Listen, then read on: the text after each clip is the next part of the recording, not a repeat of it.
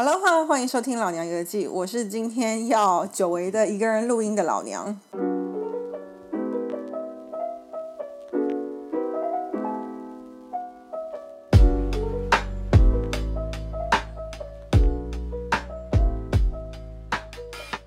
为什么今天 Lucy 会不在呢？主要就是因为我周末把《米娜里梦想之地》这一部电影看完了之后呢，搜寻了一些别人的心得和影评。那我觉得到目前为止，台湾我还没有看到有能够说服我的心得分享，所以我自己呢就想要趁着这一部片才刚上台湾院线的时候，来呃也贡献一些我自己的想法。但是 Lucy 她还没有去看这部电影嘛，所以今天就由我以单口的形式来跟各位分享我自己是怎么样看这部电影的。同时呢，除了这部电影的新的感想之外，我也会把呃这部电影之前曾经经历的一个所谓的金球奖争议这个事情去做一个深入的调查和分享吧，然后来跟各位综合讨论《米娜里》这一部电影。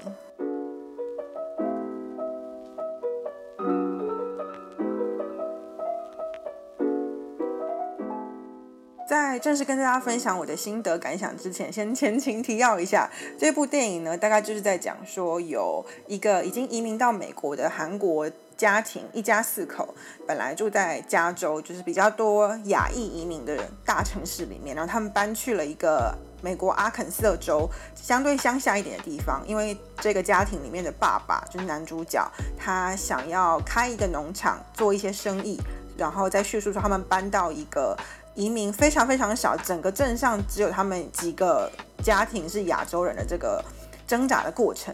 主要是在叙述韩裔美籍的移民他们移民的一些心路历程，大概是这样。这部电影之前还没有正式上映，还在特映会期间的时候，我朋友有抽到这一个特映会的票，然后他知道我很期待这部电影，所以他就有跟我分享他去看完的心得。那他当时的心得呢，是说他觉得这部电影是一部很平淡的电影。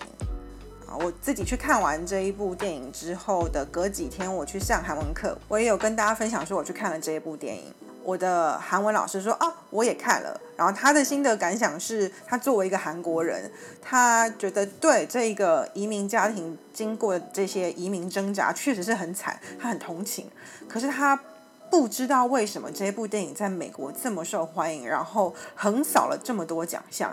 他也觉得很平淡，可是这些评价明显跟我的美国亚裔社群的朋友评价不太一样。他们的评价是说，他们很被这部电影触动，他们觉得这部电影说出了他们的故事，他们是在电影院里面大哭的那一种。这个不同族群之间对同样一部电影的评价这么两极的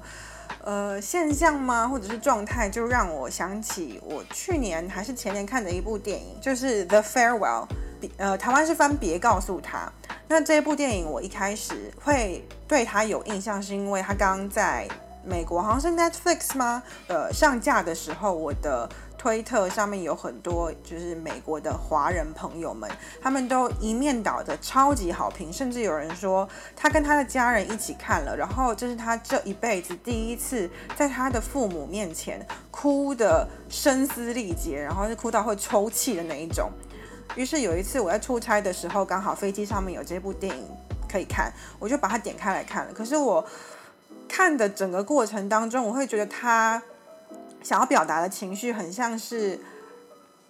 博物馆里面的展览品，就是我知道那些情绪在那里，我也知道这些呃移民第二代可能夹在两种不同的身份认同之间，像。别告诉他，这部电影里面那个 Aquafina，他演的是，呃，夹在中国人的身份和夹在美国人的身份这两种不同身份认同之间。我知道这些难处，这些呃挣扎存在，但是他就像隔在博物馆玻璃另外一端的展品一样，他在那里，可是我感受不到他，我体会不到他那样的感情。所以对我来说，别告诉他这一部电影的 Farewell 就是很平淡。对照到现在这个米娜里梦想之地，就让我有似曾相识的感觉。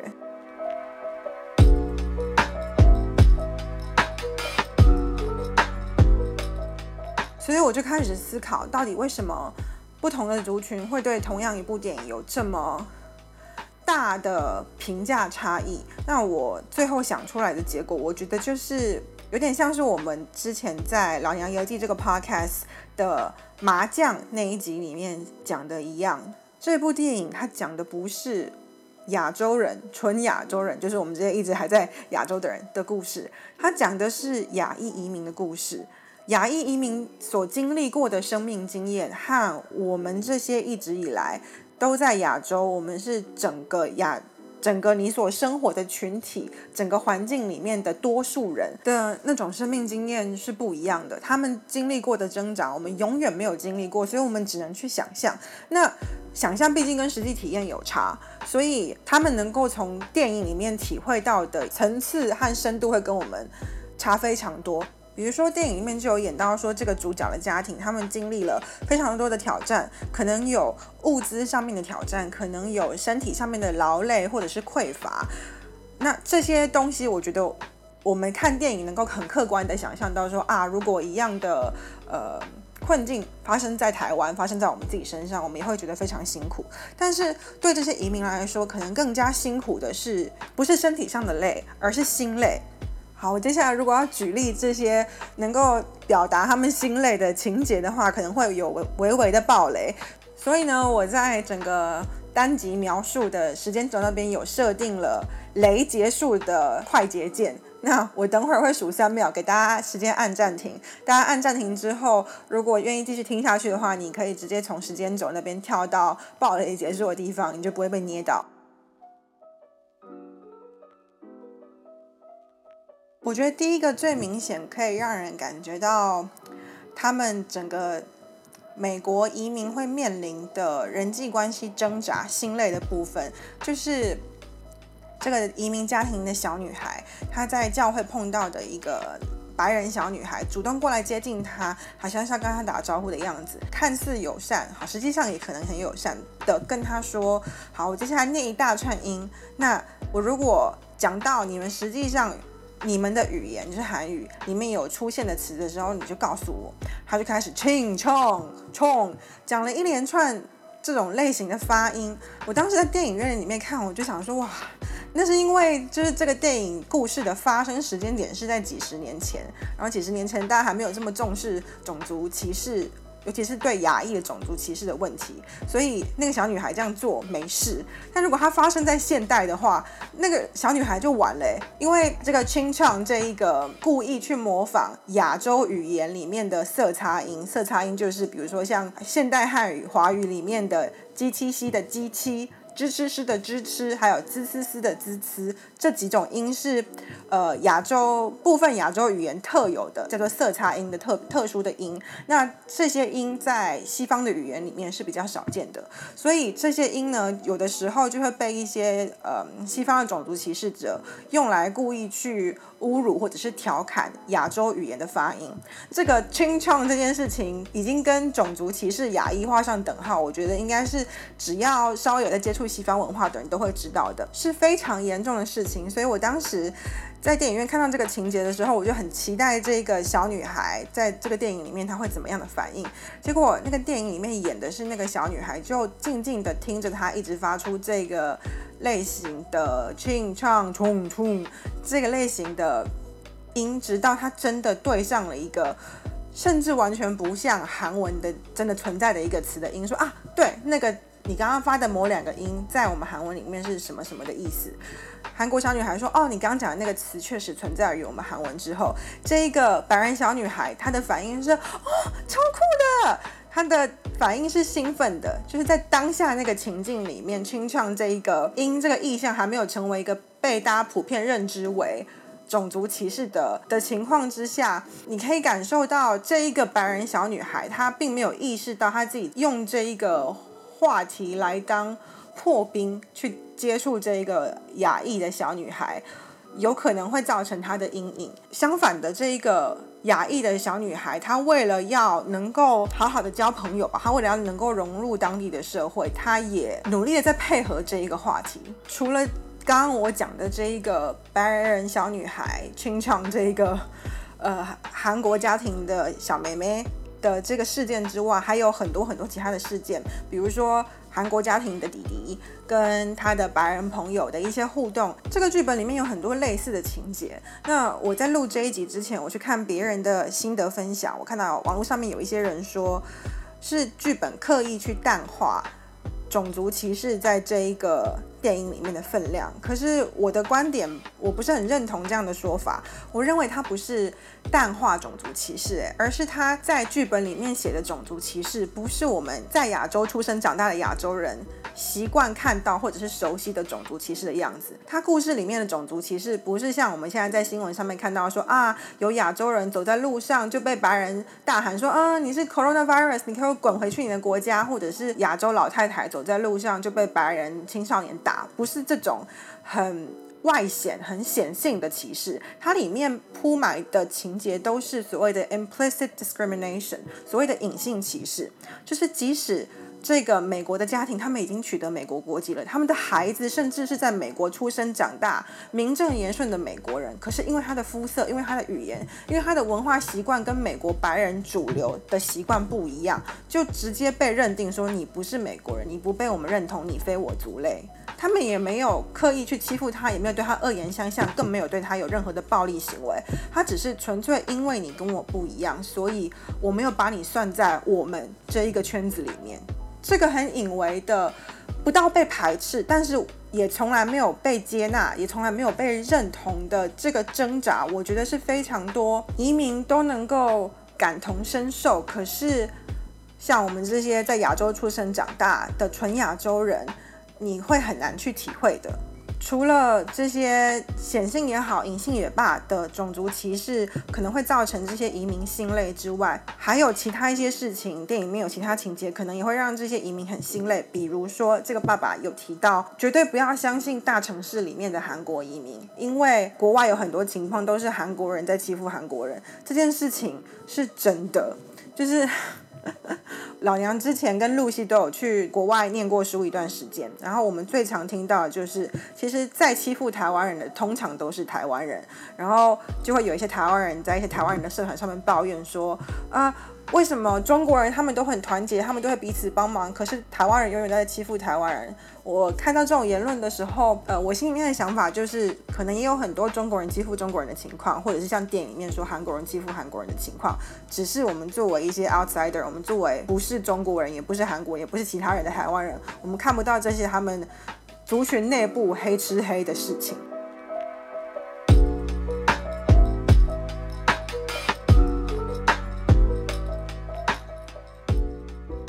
这部电影《梦想之地》米娜里经常在被提到的时候，都会被说啊，它是一个非常标准在谈所谓的移民美国梦的一部电影。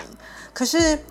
这些这个电影里面，他所提到这些啊，不身体上面或者是物资上面的劳累和匮乏，还有刚提到的心累的这个部分，就是。种种的这些苦其心志、劳其筋骨、饿其体肤、空乏其身、行拂乱其所为，要造成这些移民必须要动心忍性、增益其所不能的这些情况呢，就经常会让我有一个感觉是，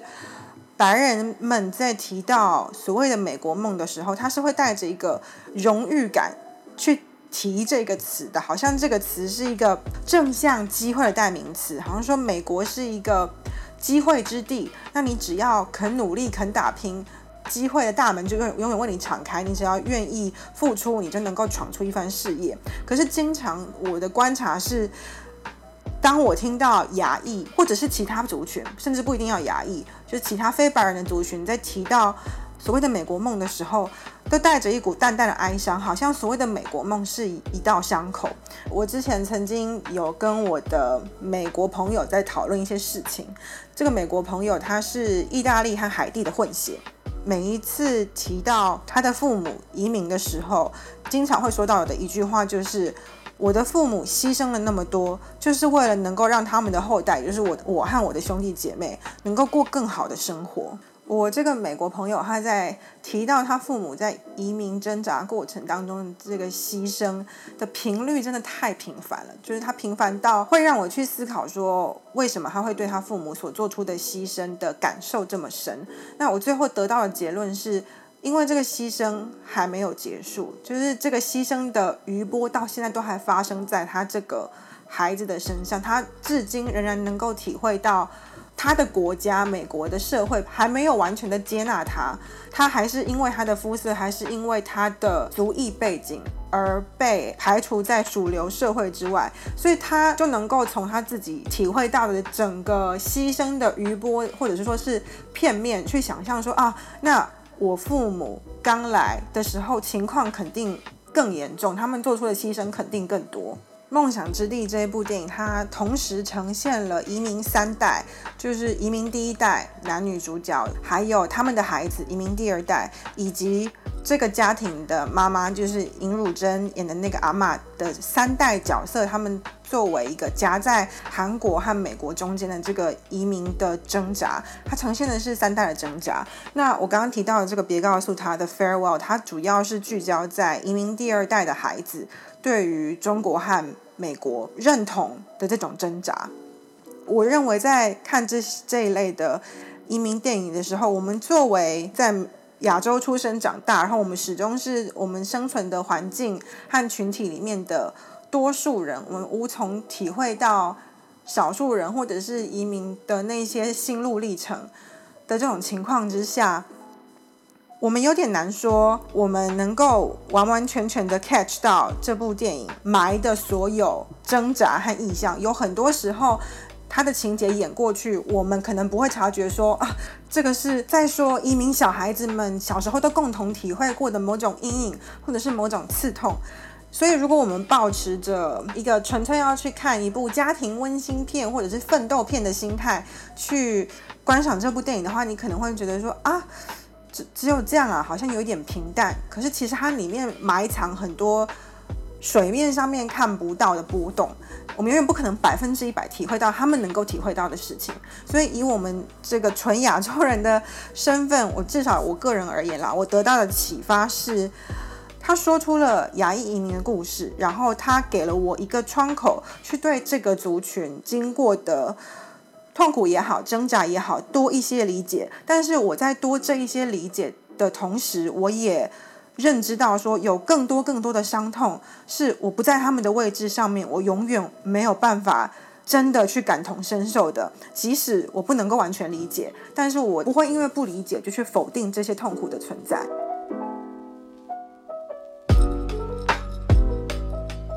接下来的部分呢，我们要进入针对《梦想之地》这部电影去年入围、今年颁奖的这个金球奖争议去做一个细部的追踪和讨论。我知道这个议题在很多其他的 podcast 或者是其他的网页媒体，他们在提到《梦想之地》这部电影的时候，他们都会提及。不过我目前为止好像还没有看到比较深入的探讨，所以我这边整理了一下我看到的资讯。这个争议事件，我们还是必须要前情提要一下。就是《梦想之地》这一部电影呢，它作为一个在美国拍摄、由美国的制片公司出品、由美国导演指导，然后它的呃男主角也是美国人的，总而言之，它是一个美国团队出品的电影的情况之下，去年金球奖在公布呃它的入围名单的时候，却发现《梦想之地》入围的是最佳外语片，而不是最佳影片。针对这个争议呢，金球奖他们官方的说法是，因为《梦想之地》这部电影里面讲韩语的比例真的太高了，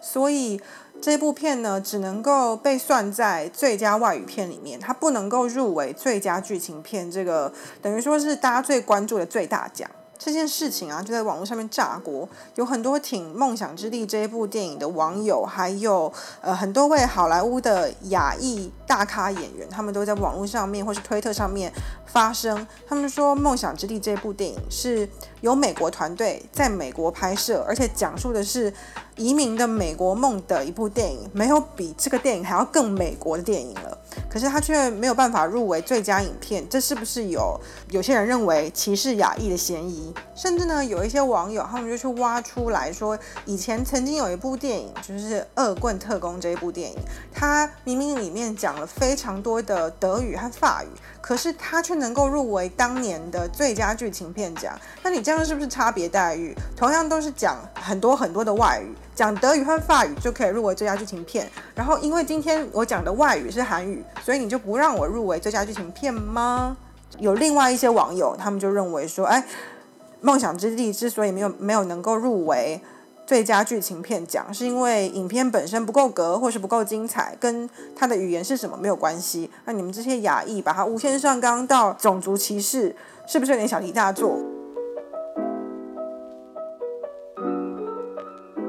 当然，这个金球奖呢是已经在今年二零二一年的三月一号颁奖完毕了。结局大家都知道，就是《梦想之地》这一部电影得了最佳外语片奖，感觉好像奖也颁了，就木已成舟，尘埃落定了。可是当时看大家吵这么久，好像也没讨论出一个什么结论。所以呢，我在做这一集 podcast 之前，我就决定去翻了金球奖他们官方颁布的。各个奖项的入围规定，那整理出以下几点，我们一起来看一下《梦想之地》这部电影入围了金球奖什么奖项，到底跟他说什么语言有没有关系，或者是这个金球奖它各个奖项之之间的规范有没有什么矛盾之处。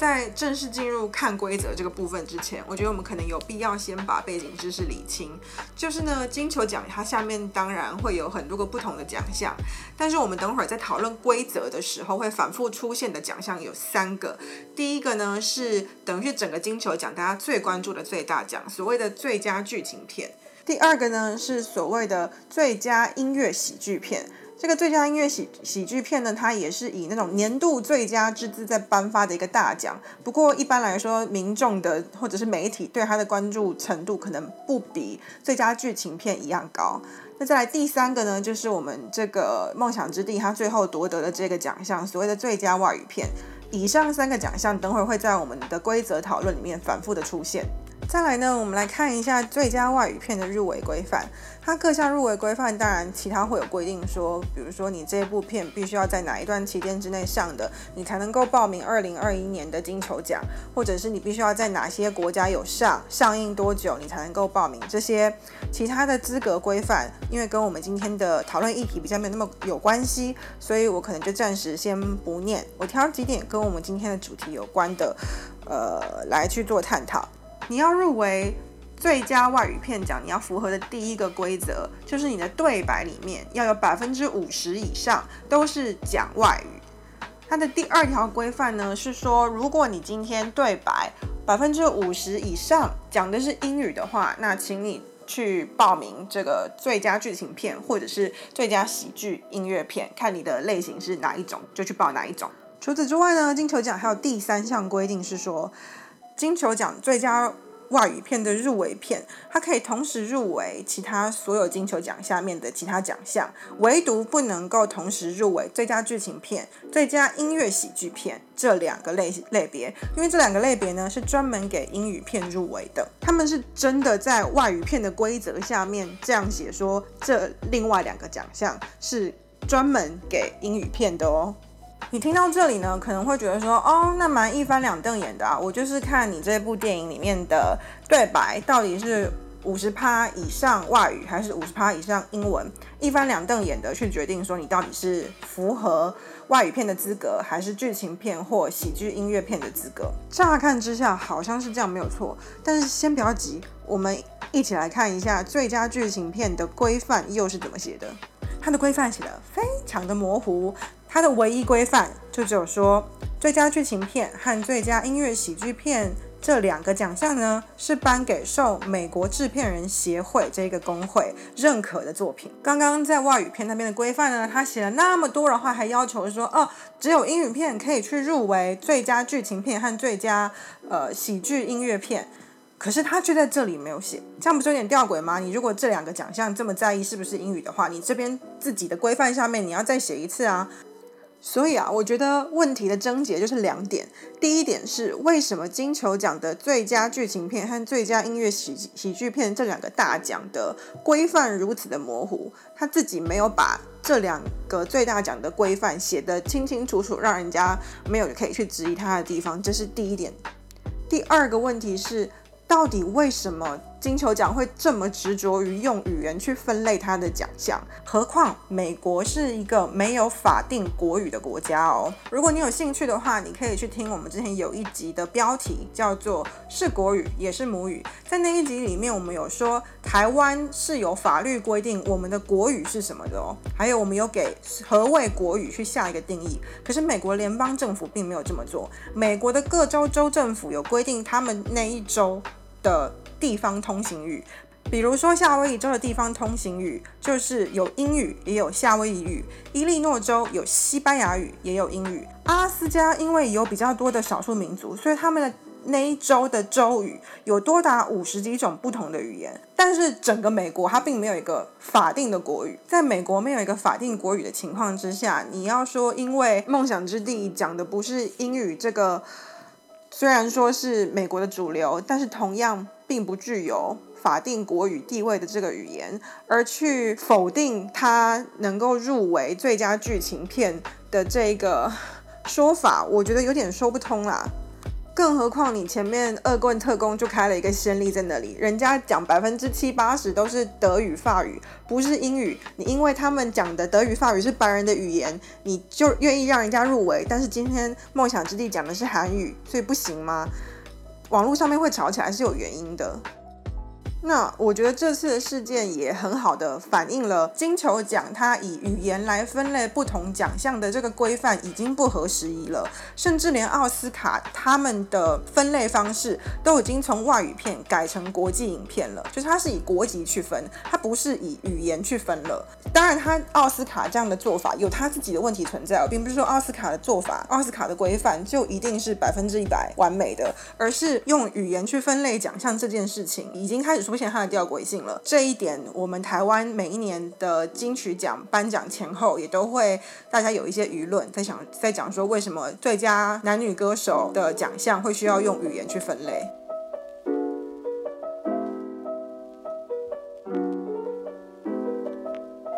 金球奖这整个争议最讽刺的地方就是。梦想之地剧情里面出现的移民的各种挣扎和不被接纳，还有种种心累，完全的体现在了二零二一年现在的金球奖。你看现在的金球奖，其实是这个颁奖典礼都还是不愿意接受一个他们自己国家的团队出品的讲美国梦的电影，就很像我刚刚举我朋友的例子所说的。那些移民的父母，第一代移民所做的牺牲的余波，到现在都还存在于这些移民第二代、第三代的年轻人的身上。他们现在面对的还是同样的问题。而金球奖这一次的争议，把它完美完整的体现了出来，几乎是一个行动艺术一般的讽刺，像社会实验一样。那有的人可能会说啊，金球奖最后都让你《梦想之地》拿了最佳外语片，你。奖都拿了，你还有什么不满意的吗？可是问题是，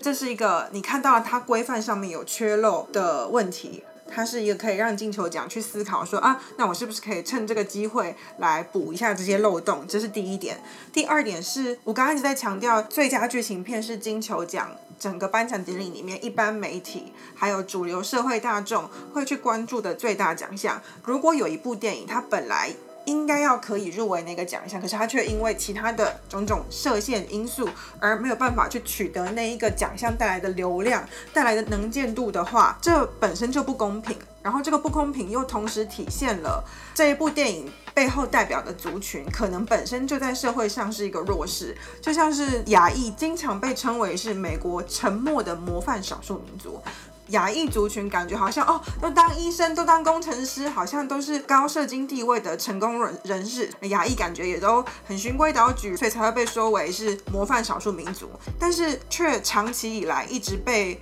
在各种种族的议题上面被忽略。你想想看，以前大家提到种族歧视这件事情，尤其是美国的种族歧视的时候，你第一个想到的一定就是黑人。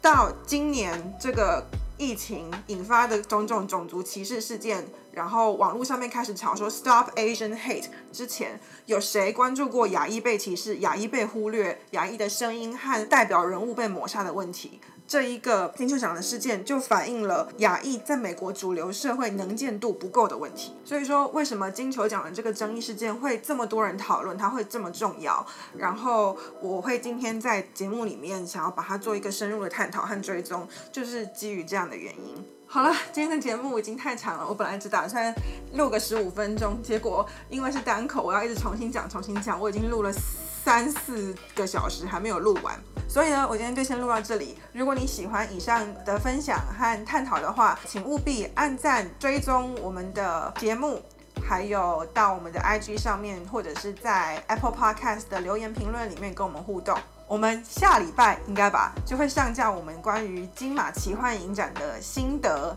感谢你的收听，下集见。